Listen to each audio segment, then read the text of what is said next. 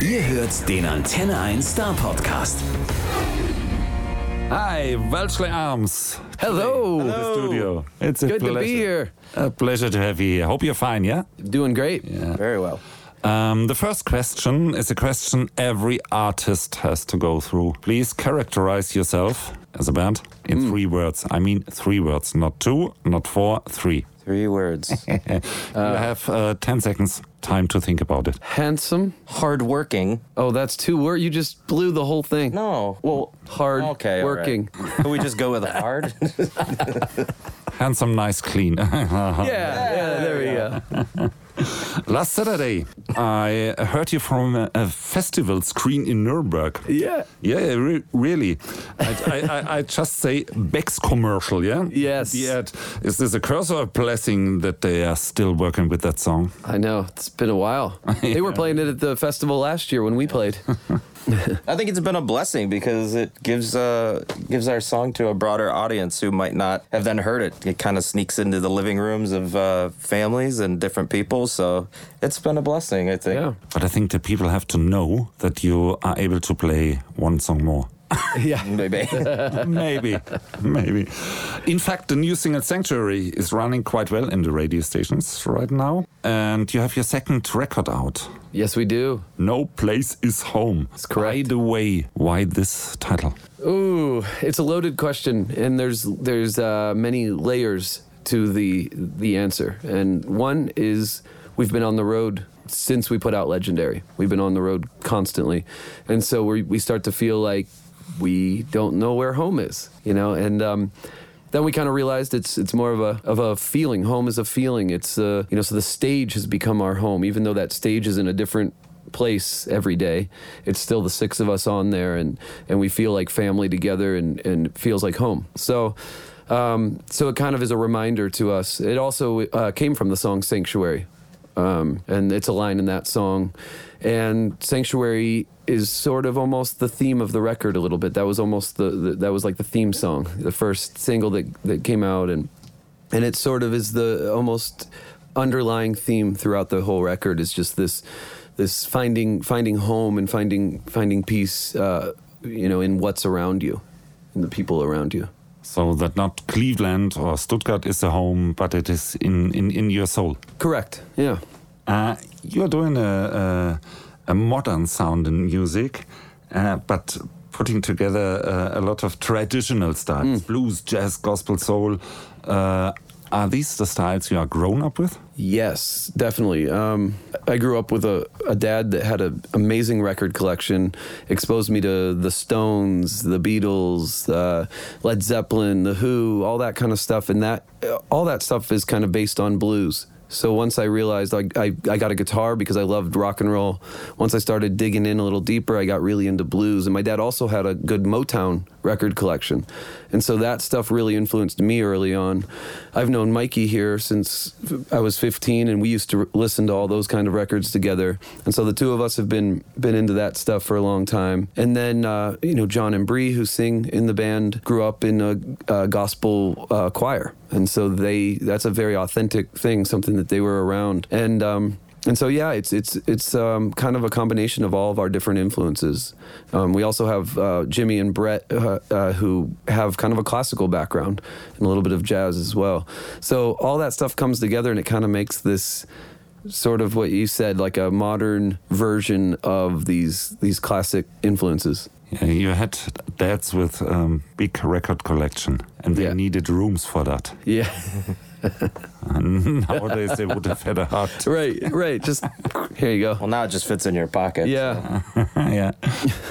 and, and and so, how do you listen to, to, to music from a hard drive or, or from a vinyl? It depends. I mean, if if if I'm home and like having a nice night at home, I'll put on a record or something like that. Open up the windows, sit on the porch, and listen to a record. I, I still have a record collection. Um, when we're traveling, though, it's kind of you can't really bring your record collection with you, so it's usually just through you know whatever streaming service everybody has, either Apple Music or. And it's been hard even to add to my record collection because of being on the road. It's hard to carry around vinyl. So I go to, we'll still stop by some record shops and look, and it, and I always kind of get sad because there's a, a record that I've wanted for a while, but I've got to be living out of my suitcase for another three weeks, and I don't know how to safely transport a record. So, um, so I've moved into using my my iPhone for for my music on the road. But I have a, a, turntable at my home, and then I have a turntable at the studio in this room that we use to kind of write songs. And most of my record collection is there so that we can use it as inspiration. You know, put on a, a good record and then yeah. get to work. And like Mike said, you open the windows. Hello, neighbors. yes. yep. Uh, you recorded the new album in a rented house, didn't you? Yes. Yeah.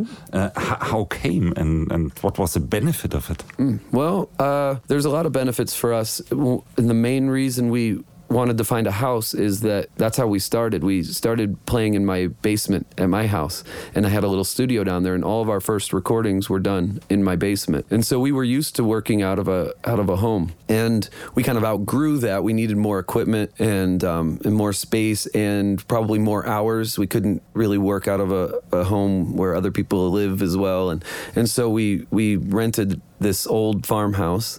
It's kind of it's got a lot of room around it, a lot of woods, and so we can make as much noise as we want, as as late as we want, and um, and no one cares. And but it still feels homely. You know, it feels like we're we're uh, in our home. Not like go, going in a rented studio. Yeah, where you're watching the clock and worried about, you know, uh, oh, someone else has to be in here in an hour, so we've got to wrap up this drum session, even though we were really starting to get somewhere, you know. So this is our own space, and we have um, since no one no one sleeps there at the house. Well, until the other night, Mikey slept on the couch, yeah. but that's a whole different story. Why before did you sleep on the couch, we we uh, so we had just come from Germany actually, and we were only off for three days um, in the states, and we had to go to a festival really really early in the morning at like I think we left at like four o'clock in the morning. The rest of the band, they all live on the west side of town, which is really close to the studio. And I live like an hour away on the east side of town. So I thought, okay, it might be easier to just kind of get there overnight and just I'll sleep like three or four hours on the couch and and then get up and go instead of trying to wake up and then driving an hour and then driving back another hour. so that was the first time. So that was in over a year we've had that place that someone slept there. It was fun. I put up, set up the drums while nobody was there and just yeah. hung out. But nice um, all night to myself. Yeah. But since usually we, we don't have any beds in there or anything like that, so all those what were bedrooms uh, are different rooms. We have a drum room, we have a guitar room, we have a, a, writing room, like I was talking about, where I have a turntable and a, a you know a bunch of records to listen to and get inspired by, and uh, a piano room and all that. So it's it's very uh, conducive to to what we're doing. We have all of our equipment, you know, at a in arm's reach. And for, for, for every sound and every instrument, every, another room. Everything. Yep. Brilliant. Next time I read you will uh, tour with a 30 seconds uh, yes. to, to, Thomas in the US. A very artificial band. Yeah. Okay. Fo focused on the singer. yeah. And, and uh, the optical part of the show. To me, you are the opposite. working as a band and focusing on the music. So, uh, uh, is, is, is, is that a problem? Didn't you think so? Um, well, I like I always like playing on, on in tours where bands are different from each other because I think it, it gives a chance for the audience to sort of pick what they like and find something that maybe they wouldn't have naturally um, found on their own, but when you're in a room and then you get to see a band, so someone who might be drawn to more of the visual type show uh, might find something that they really like about our show in that maybe that personal connection of you know we're really um, kind of just pouring out our our our hearts every night. Um, so I, I, like that billing. We did a tour uh, not too long ago where I was almost worried. It was with a band back in the states, um, and I was worried that our audience wouldn't like their music and their audience wouldn't like our music, and it was the complete opposite. It was probably our most successful mm-hmm. pairing of, of fans and tours, and, and both bands were very happy about how the audiences uh, reacted. I think you will win a lot of new fans. That would be great. Thank um, you in fall, you are back in Europe, uh, playing a couple of concerts over here. But Only four are announced in Germany. Only four right now. Will Yes. let's be There- honest, there will be more to come. There will definitely be There will more. So keep more. keep watching. Yep, we will be announcing more for sure. And uh, you stayed in Europe uh, often in, in in the last years. This last year? So, so, so is there something special you found out about Europe? Something uh, very nice to tell, or something you you, re you really hate? Oh, I know something that you hate. I know what you're gonna say. Okay, what Cold drinks. Uh, okay, yeah. I'm, I'm gonna go uh, ice. Ice is a problem in this country, and I would. This love, guy I would- drinks- I would love to fix it. Also, I have an ice addiction. Yeah. Where like at home, if I make myself a water, the water to ice ratio there is very not even. it's very all ice and then Little like, bit of a drink. little bit of drink. Like, do you want some tea with that ice? I like my drinks like freezing cold. So And and so I knew that that that's probably the biggest Yeah. gripe that any of us have uh, when we when we come to Europe. But other than that one thing, most I Yeah. I'll, I can only think of positive things. Um, we the people have, have really um, been so nice and welcoming to us, um, and and our music. Of course, and and um, and that's what makes it so worthwhile to spend so much time coming over here and, and playing as many concerts as we can because we just we love we love the audience here. And beside of your musical career, you're doing just music since years. You're traveling around with it. Yeah. But but beside your musical career, uh, do you have any uh, regular dreams for your future? I haven't been able to think about anything Okay, else I for a while. thought yeah. I thought exactly that would be the answer. I, but um, I like I, like to garden. Like I have a garden at home, and um, I used to be um, a landscaper um, years ago, and so but I still really enjoy um, that kind of work. And so yeah, like in the wintertime, like I chop wood and I do all that Yeah. stuff. So I like kind of having those house chores. So I look forward to like getting able being able to do more gardening and planting and that's Mikey talking. Okay. I, I don't like that stuff. One of you guys will survive.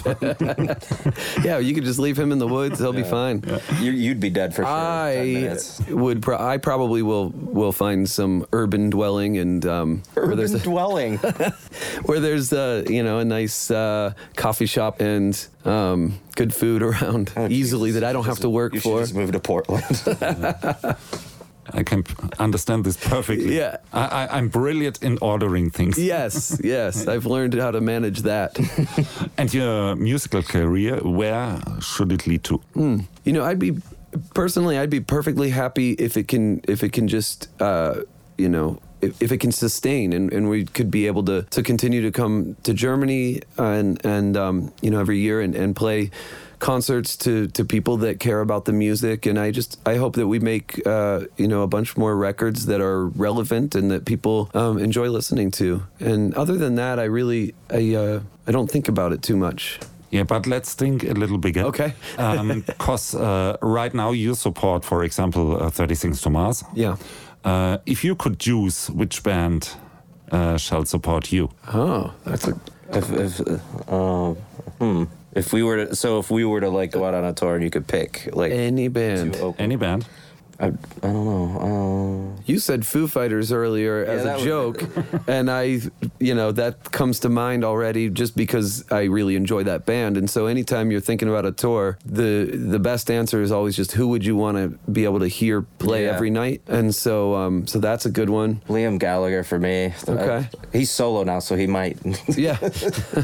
um, and the, and there, I'm sure there's a bunch more. Uh, like that, but but yeah, it, it would just have to be someone that we would like to to hear every night. Uh, and I think in five years or so, they will be honored to open your shows. Oh wow! Yeah, okay. what is the first song you ever bought for your own money? Oh, mine was a um, a Jimi Hendrix CD called Ultimate Experience. So it was kind of a greatest hits type collection, a very good one actually. They did a really good job with that collection. Um, but uh, that was the first CD that I bought.